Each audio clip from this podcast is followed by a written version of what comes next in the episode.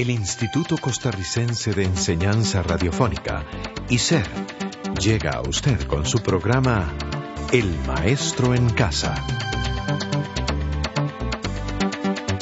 El Maestro en Casa, un programa educativo a su servicio.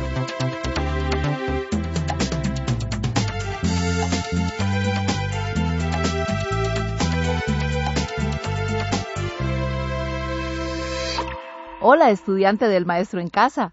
Es un gusto enorme encontrarnos con usted en este espacio radiofónico para iniciar el nivel Ujarras de español. Le acompañaremos Suray Mora y Reinaldo Guevara con toda confianza, Rey. Ah, y qué placer estar con Suray otra vez y con usted que nos va a acompañar desde este momento. Estamos seguros que con nuestra compañía y el interés que preste a estos programas van a redundar en la calidad de su enseñanza. Hoy, por cierto, nos vamos a referir a ¿cómo hablamos los ticos? La preguntita se las trae, porque no podemos afirmar que exista una sola manera de hablar en nuestro país. Pese a la poca extensión y población de Costa Rica, cualquiera de nosotros puede apreciar variedad en la pronunciación, en el vocabulario y las expresiones según los hablantes sean de Punta Arenas, Limón, Talamanca, Valle Central o Nicoya. ¿Verdad, Eugenio? Eugenio es nuestro compañero de cabinas y justamente es de Nicoya. Bueno, volviendo al tema, ciertamente hay variedades lingüísticas según el lugar, la escolaridad o grado de instrucción, el grupo social, el género y la edad entre otras variables. Claro, así es como podemos notar maneras particulares de usar el español en grupos de estudiantes, futbolistas, músicos, marineros, abogados, médicos, choferes, trabajadores del campo o de la construcción, en fin, entre diferentes oficios y profesiones. Y a la manera particular en que cada persona usa la lengua se le llama habla. ¿Qué le parece ahora si escuchamos un ejemplo de bilingüismo limonense llevado a la música?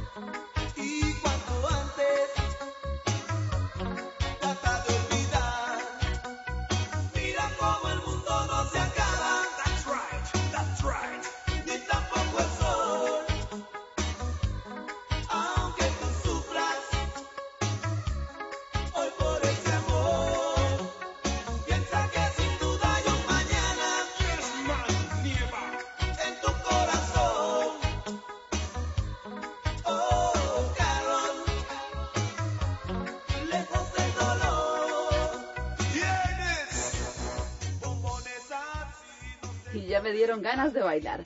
Bueno, el anterior diálogo ejemplifica el bilingüismo que se da en Limón y la manera en que el inglés y el español se van mezclando. Escuchemos ahora la siguiente ilustración, bien fácil de localizar, por cierto.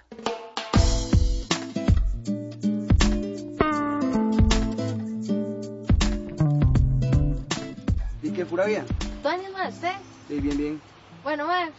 Bueno, chao, ok. Pura bien.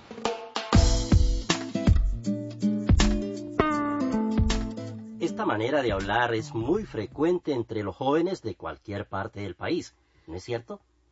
La necesidad de encontrar formas propias de identificarse hace que los diferentes grupos humanos particularicen su manera de expresarse, así como lo hacemos en el vestuario, cuando decoramos nuestra casa, el caballo, la carreta o el carro, en fin, que como todo hecho humano, la lengua es como una pantalla de televisión que proyecta nuestra manera de ser. Ahora, preguntémonos cuáles son los cambios más frecuentes que se llevan a cabo en el español de Costa Rica. Y para dar respuesta a eso, vamos a usar como base un texto de la novela El Moto, que a pesar de ser de principios del siglo XX, nos ayudará a ilustrar algunos cambios fonéticos y morfológicos o de forma que se dan.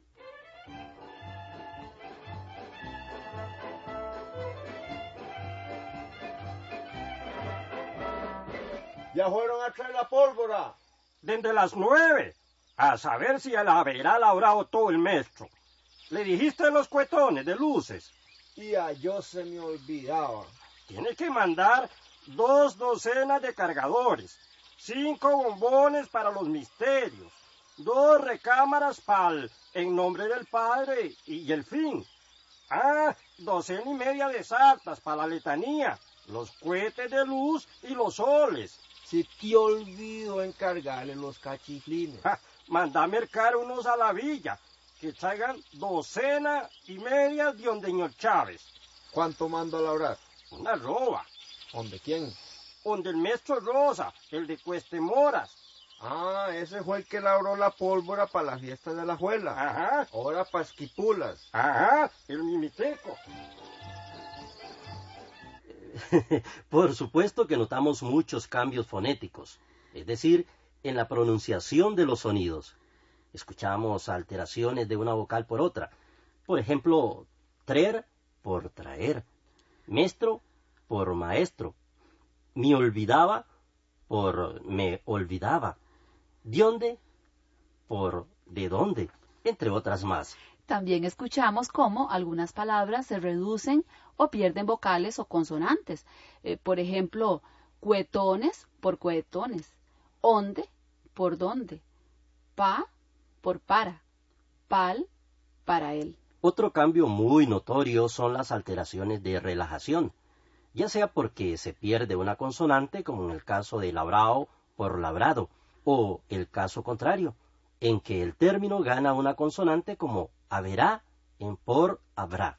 Vemos pues cómo las palabras sufren alteraciones y cambios según las circunstancias y la época de los hablantes. Ahora también cabe preguntarse, nosotros como estudiantes, ¿podemos hablar como nos venga en gana? No, no, no, claro que no.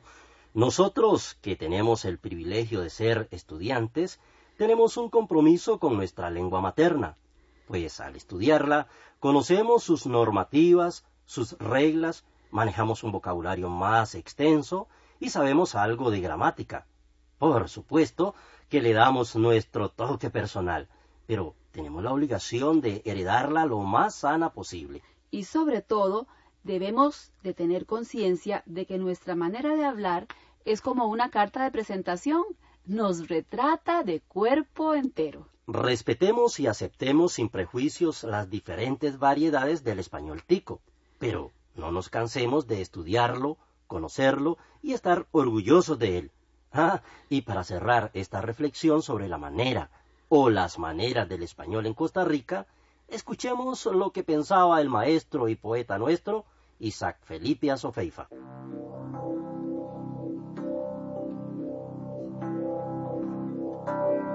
Cada lengua es una unidad peculiar. Tiene su propio ser, independiente, su propio espíritu. En ella se revela el modo de ser del pueblo, su sentido de la vida. Ahí están vertidas sus actitudes, sus creencias, opiniones, ideología, aspiraciones. Todo se revela en su vocabulario, pero también en los rasgos de sus usos morfológicos, de su sintaxis, de sus frases hechas, sus refranes, las metáforas y comparaciones que prefiere, en los matices de su pronunciación y entonación. El gran poeta, Dylan Thomas, ha dicho que estamos encerrados todos en una torre de palabras.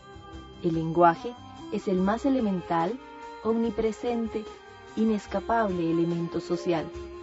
Vivimos dentro de él como el pez en el agua. Es como el aire que respiramos. Y con el placer de haber compartido con usted este programa, ¿qué le parece si nos encontramos en el próximo? Este programa fue producido por ICER en colaboración con el Ministerio de Educación Pública.